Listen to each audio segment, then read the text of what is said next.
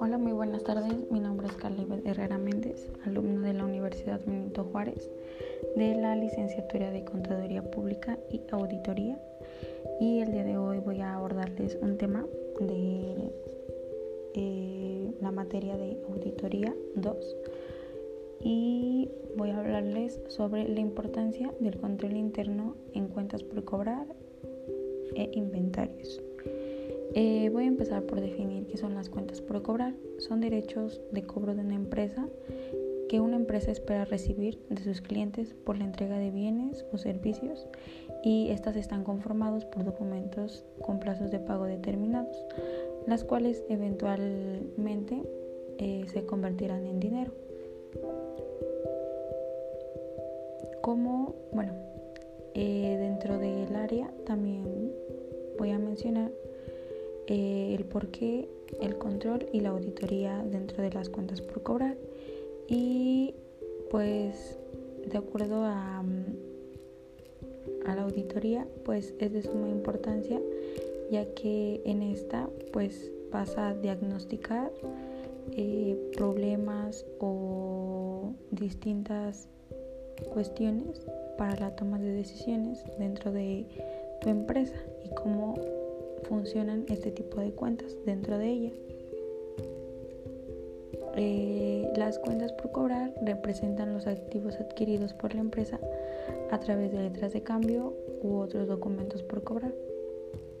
Eh, también los objetivos de esta es que sería comprobar si las cuentas por cobrar son auténticas y si tienen origen en operaciones de venta. Comprobar si los valores registrados son realizados de forma pues muy efectiva y comprobar si estos valores corresponden a las transacciones y si no existen devoluciones o algún descuento o cualquier otro tipo que deba tomarse en cuenta comprobar si hay una evaluación permanente respecto de intereses y reajustes, verificar la existencia de deudores incobrables y su método para su cálculo contable. Respecto a lo que es el control interno, este se dedica más a la recopilación y evaluación de información de crédito de pues, los solicitantes para determinar si estos están a la altura de los estándares de crédito de la empresa. Em, verificar si la existencia y aplicación de una política para el manejo de las cuentas por cobrar, determinar la eficiencia de la política para el manejo de las cuentas por cobrar, verificar que los soportes de las cuentas por cobrar se encuentren en orden y de acuerdo a las disposiciones legales con las que cuenta la empresa. Eh, también observar si los movimientos de las cuentas por cobrar están registrados adecuadamente. Eh, revisar que exista un complemento de sistema de control de las cuentas por cobrar que esté actualizado y sea adecuado a las condiciones de la empresa. Comprobar que las modificaciones de las cuentas por cobrar sean correctamente autorizadas por eh, alguna persona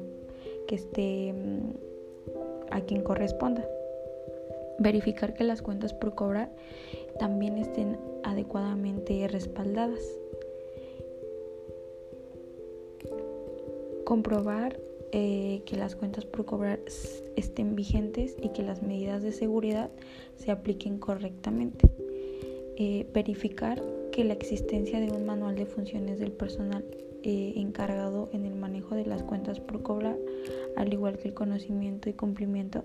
de pues el mismo por parte de los clientes y deudores. Controlar el efectivo recibido de proveedores y efectuar compensaciones de cuentas por cobrar a, pagar en contra de las cuentas por cobrar. Eh, estos documentos mm, deben ser comprobados y aprobados por alguien capaz, alguien autorizado antes de ser aceptadas y así poder renovarlas o darlas de baja. Estos documentos deben estar registrados muy detalladamente. Em, registrar el descuento de documentos, revisar periódicamente los pagos vencidos, ya que el control interno sobre las cuentas por cobrar se ve fortalecido por una división de funciones, eh, de manera que los distintos o diferentes departamentos eh, que estén responsables por control de los pedidos de clientes, la aprobación del crédito,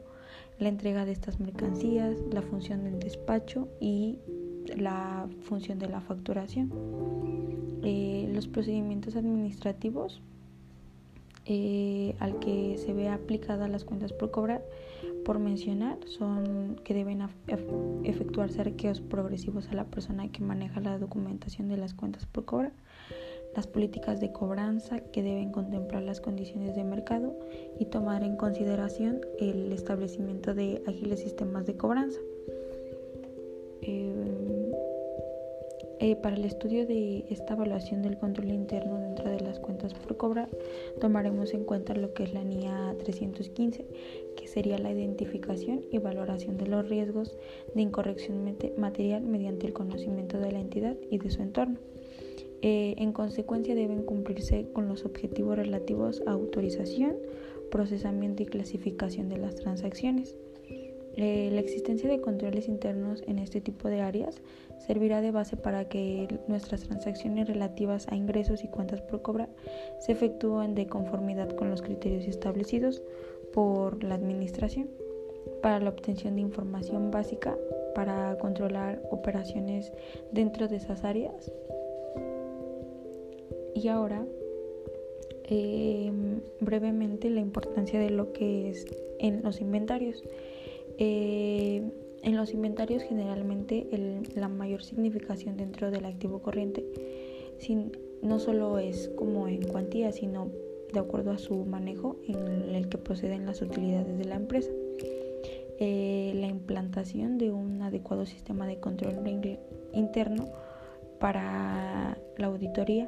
ya que este reduce los altos costos financieros ocasionados por mantener cantidades excesivas de inventarios,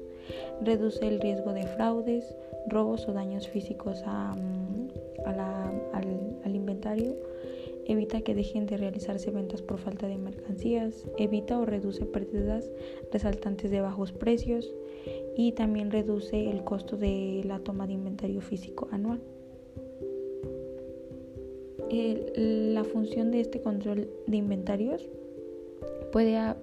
apreciarse desde dos puntos de vista, lo que es el control operativo y control contable.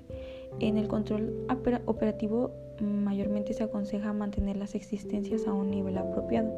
tanto en términos cuantitativos como cualitativos, de donde pues sería lógico pensar que el control empieza a ejercerse con pues antelación a las operaciones mínimas, pues debido a que si este se compra sin ningún criterio nunca se podrá controlar el nivel de estos inventarios. Eh, el control preventivo se refiere a que se compra realmente lo que se necesita, evitando así pues tener una acumulación excesiva dentro de tu inventario. Eh, algunos elementos que se incluirían en el control interno de los inventarios sería el conteo físico de los inventarios por lo menos una vez al año eh, hacer conteos periódicos permanentes para verificar la pérdida de si hay material o del material, eh, que se procure que el control de inventarios se realice por medio de sistemas pues computarizados, eh, especialmente si se están moviendo en gran cantidad este pues mercancías. Eh, los inventarios deben encontrarse en instalaciones que los protejan de deterioros físicos o normalmente de robos y procurar que solo tenga acceso pues una persona en específico que esté autorizada para, para cuidar el almacén. Eh, que se trate de responsabilizar al jefe de almacén, de informar sobre la existencia de las mercancías deterioradas y un mantenimiento eficiente de compras, recepción y procedimientos de embarque. Por mencionar algunos aspectos para el control y buen funcionamiento de, de nuestros inventarios. Y pues en conclusión podría decir que el buen manejo de un control interno dentro de nuestras cuentas por cobrar como de nuestros inventarios es fundamental para el buen manejo de dentro de una administración. Gracias.